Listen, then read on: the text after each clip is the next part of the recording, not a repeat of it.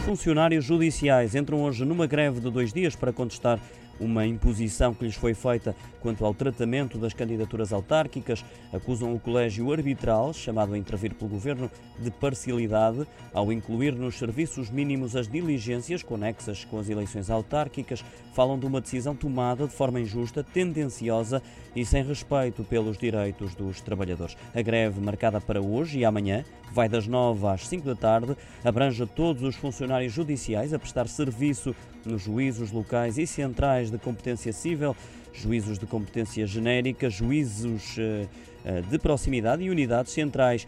Coincide com o dia em que termina o prazo para a apresentação de candidaturas para as eleições autárquicas. Numa reação à greve dos funcionários judiciais, a Comissão Nacional de Eleições deliberou que cabe ao Governo tomar as providências necessárias para que nos tribunais que recebem os processos de candidatura às eleições autárquicas haja um funcionário.